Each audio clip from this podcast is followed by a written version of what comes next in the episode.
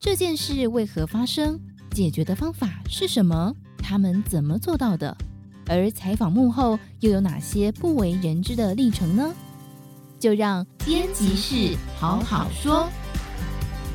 Hello，大家好，欢迎收听今天的编辑室好好说。好，今天是由我来站在主持人的位置哦。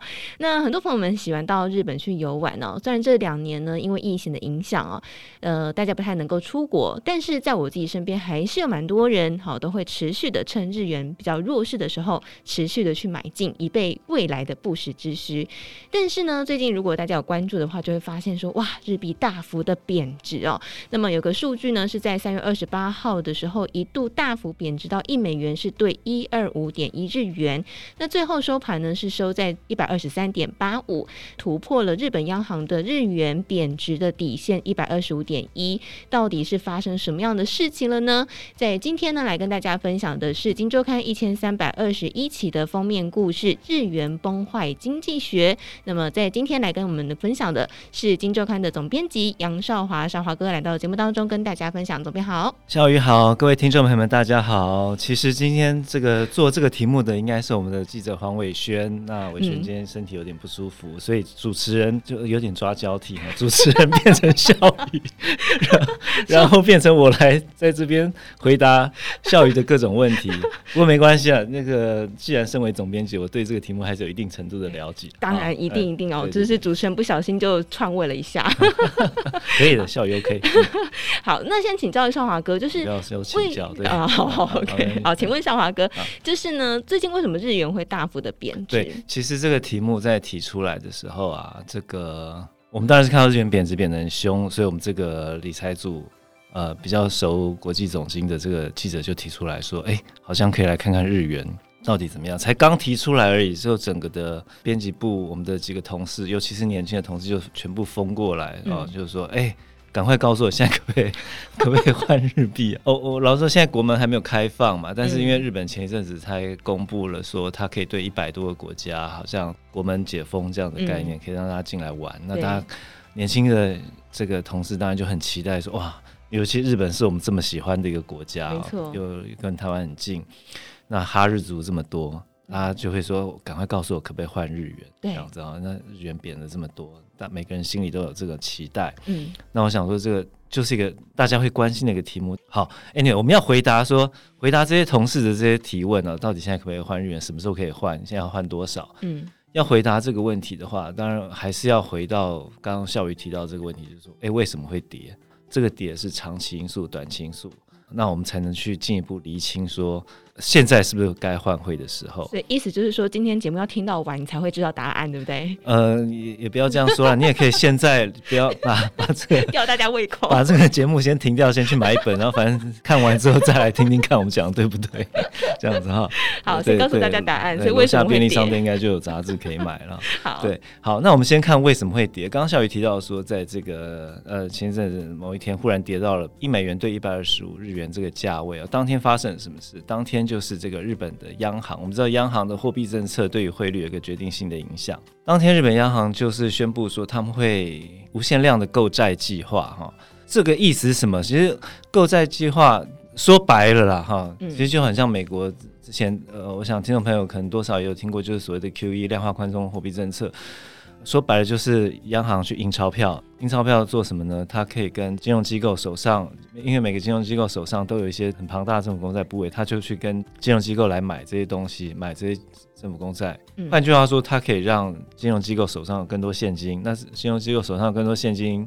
他就可以去放贷，或者是去可以做投资，或 anyway 讲白就是撒钱，对市场、对实体经济或者对对这个金融市场在做一个撒钱的动作。那它不但是说它要无限量的购债，而且它有一个固定的价位。那这个价位当然我们看殖利率的话是很低，殖利率低的话就代表这个公债价位算是还不错的一个价位，所以它是用这个计划可能就是两三天，但是它就是一个表态。嗯，表态说，我央行现在就是要继续大搞货币宽松政策。嗯啊，我的日本央行现在就是要继续的撒钱。对啊，那我的利率也不会动。这个消息出来之后，就发生了日币重贬。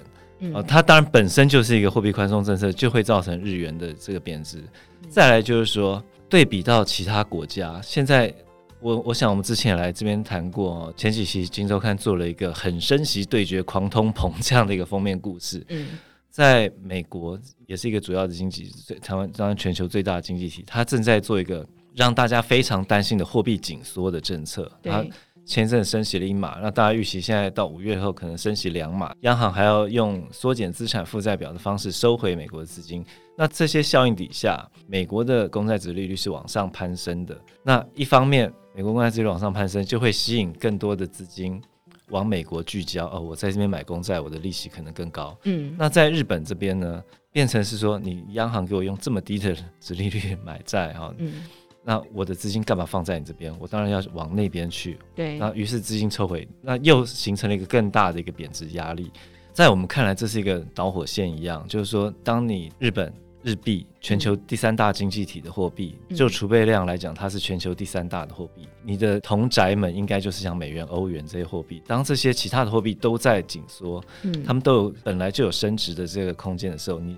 日币却在走走一个完全极端的方向，嗯，那贬值的压力必然大啊，这是货币政策上来讲开了这一枪，嗯，那如果你再往下看的话，这一枪到底是长线还是短线哈？我觉得可以先这样看，日本当然我们都会说它是一个工业强国，嗯，啊，它是一个长期以来的一个贸易出超国啊，但是它在自从大概二零一二年以后，它其实经常出现贸易逆差的，那。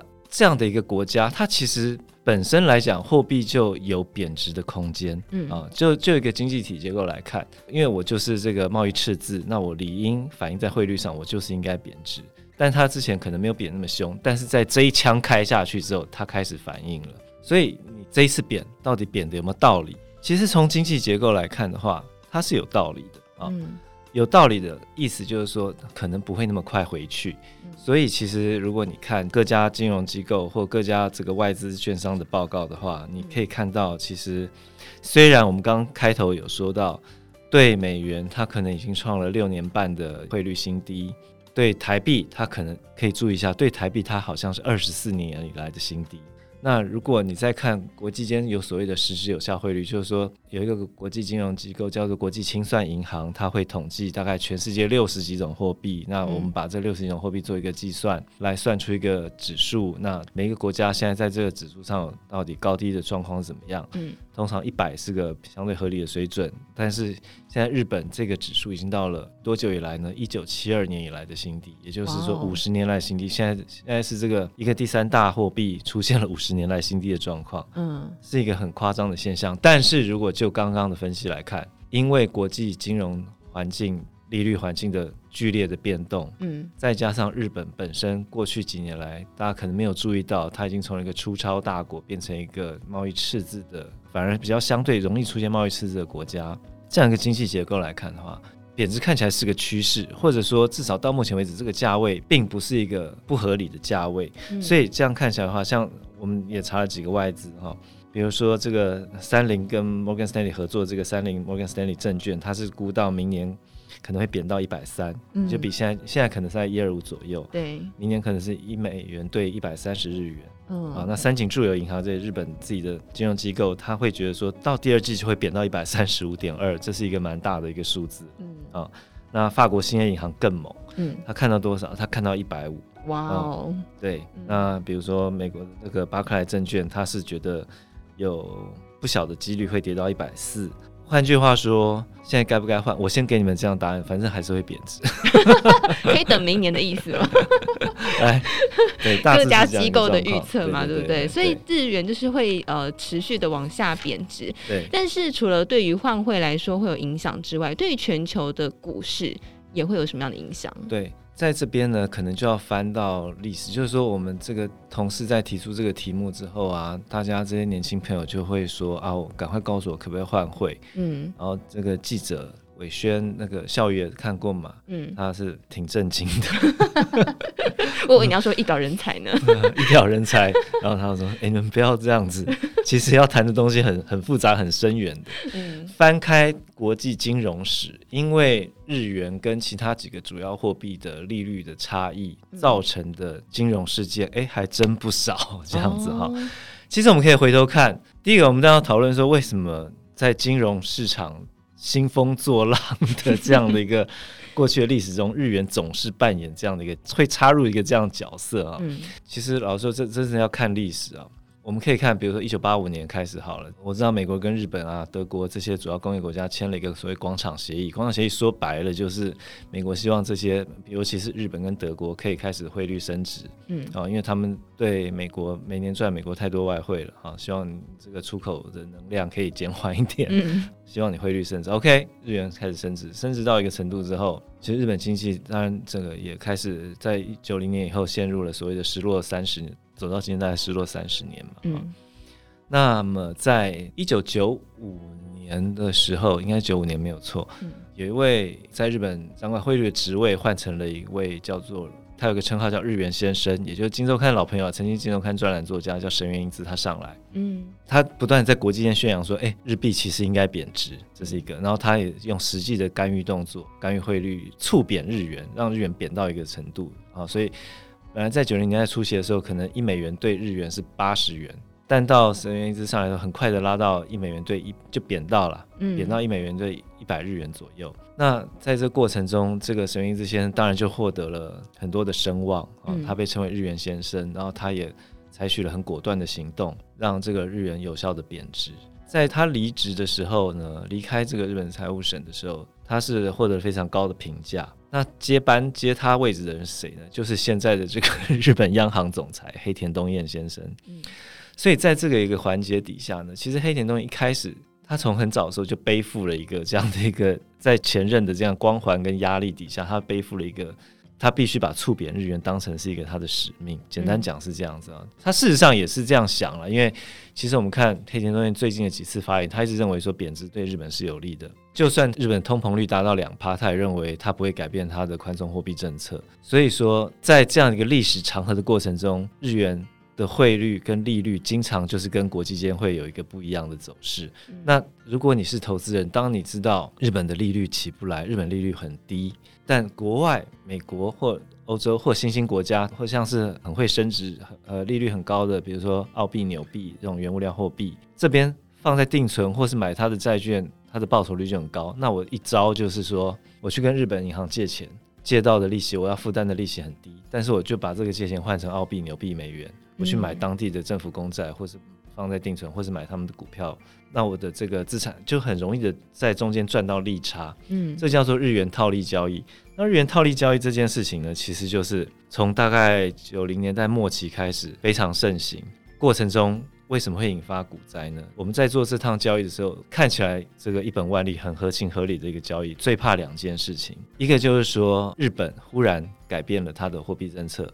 忽然说：“哎，我之前的利率很低，我现在想要调升一下。嗯”那这些借出日元的人呢，就很快说：“啊，不行不行，我要赶快回补日元了，不然我的这个利息负担会加重。”换句话说，他就必须把他投资在另一个国家钱赶快抽回来，那另一个国家就就会出问题，哦、那就会不断的连锁反应。因为当越来越多人做这件事情的时候，它的影响就会越来越大嘛。对，啊。这是日元，日本如果改变货币政策的话，那另外一个问题就是说，如果说他所投资的国家或这个世界经济稍有波动的时候，他们也会担心说，诶，如果这个我投资的地方它的资产价格不像我想象那么好的话，我会不会最后还不起日元？那这个时候，他们又会把钱抽回来还，赶快还日元。对，哦，那日元因此也开始升值。日元一升值的时候，就越来越多人做这件事情，那越来越多人把资金抽回来。对，那就会造成的呃全球或区域型的股灾。历史上发生过几次，一次是比如说一九九八年那个时候，俄罗斯有一个金融风暴。那当年金融大鳄索罗斯呢，他就是靠着先借了大量日元，然后去押宝俄罗斯的资产。嗯，没想到俄罗斯发生风暴之后，他必须赶快的把钱抽出来，然后去还日元。那一还日元之后呢，大家看到日元有在动了之后，全世界所有的钱 就开始赶快来跟着还日元，就触发了一个当时的一个全球股灾。哦，对，类似的事情其实蛮多的，像最近的话，可能是二零一四到一五年。当时黑田东彦刚当日本央行总裁，大概一年多的时间，那他一上来就搞了很大的货币宽松政策 QQE，嗯，哦，那也让这个整个套利交易再度的热络起来，大家开始借日元去买各式各样的资产。但是呢，这个时候因为联准会忽然觉得说景气可能没有那么好，然后再说引发了一些国际间对于未来全球经济景气的一些担忧，嗯，所以是。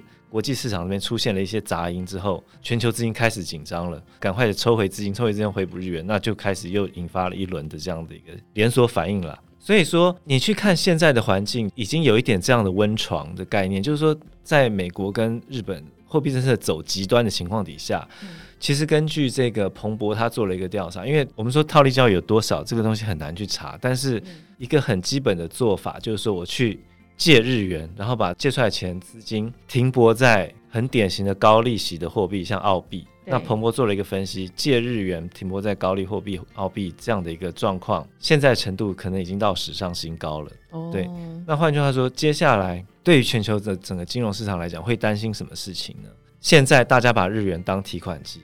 那我们也知道，现在全球经济面临了很多变数。日美国在升息，美国联准会的动作如果稍有差池，会不会引发美国的经济的衰退？嗯，那地缘政治上的风险会不会造成通膨极度恶化，造成全球经济的问题？嗯，一旦这些问题出现了一些苗头，嗯，那日本从提款机的角色会不会又变成大家跑到日本避险，就是变成把钱赶快又拿回来还给日元？日元升值之后，整个的这个。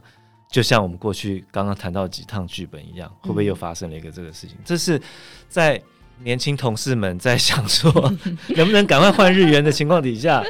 我们的理财组记者给了大家一个挺沉重的一个一个一个剧本了，对。但是这确实是一个我们在看这一期我们经我们封面故事叫做《日元崩坏经济学》。对。那我觉得这一堂经经济学里面的风险的这个篇章，我觉得是确实是大家必须要注意的。对。嗯，对，这是从比较整体全球经济的总经的角度来看待哦。当然，诚如刚刚少华哥所说，年轻朋友在乎的就是我现在可不可以兑换日元嘛？对不对？那我们刚刚其实有给大家。答案了，就是之后看起来这一个趋势会继续的向下哦。那在这期的封面故事当中呢，也有一个呃好康试算，帮你算一下，如果我们日元对台币跌到四，因为毕竟这个记者已经接了年轻同事的这个提问单，所以他必须还是要 许愿清单，对对对，还是要把这些问题回答出来。那杂志杂杂志里都有呈现。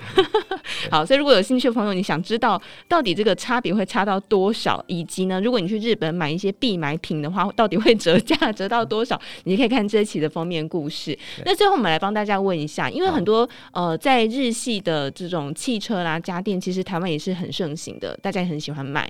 所以日元贬值对于台湾的这些家电的售价会不会下降呢？呃，我们刚说这个，刚有提到说现在通膨很严重嘛，哈，嗯，就是说整个。不管是疫情后的影响，然后供应链的问题，然后这个俄乌战争引发的能源价格上涨，我们刚刚也提到说，日元这次贬值有一个问题是说它的出现了贸易赤字。那事实上，贸易赤字在这两个月还是越来越严重的。嗯，为什么会贸易赤字？因为日本也是个能源进口国，它最近买能源花了很多钱。因为贬值，出口有成长，但没想到进口花的钱更多，进口的成长金额更大。嗯，在这种情况底下，我们也也采访了一些这个，比如说代理 Toyota 的和泰汽车啦，或是裕日车，或者是甚至空调的大金。嗯，好，答案其实这个会让大家失望。好啦，日元有在贬值啦，对，没错，他们知道，但是因为成本实在是高得更猛，嗯，其实真的有点像日本现在的状况，因为就是原物料进口价格太高，到台湾的话不会变便宜，嗯，而且他们正在调涨价格。会调涨，好，OK，所以大家呢，这个可以自行参考一下啦，好，不管你是想要买家电、买汽车的，或者是你想要兑换日元的，在这期的呃一千三百二十一期的封面故事当中呢，日元崩坏经济学里面都有告诉大家答案哦。好，那么在今天的编辑室好好说呢，也再次感谢我们的总编辑杨少华，少华哥，谢谢总编，谢谢。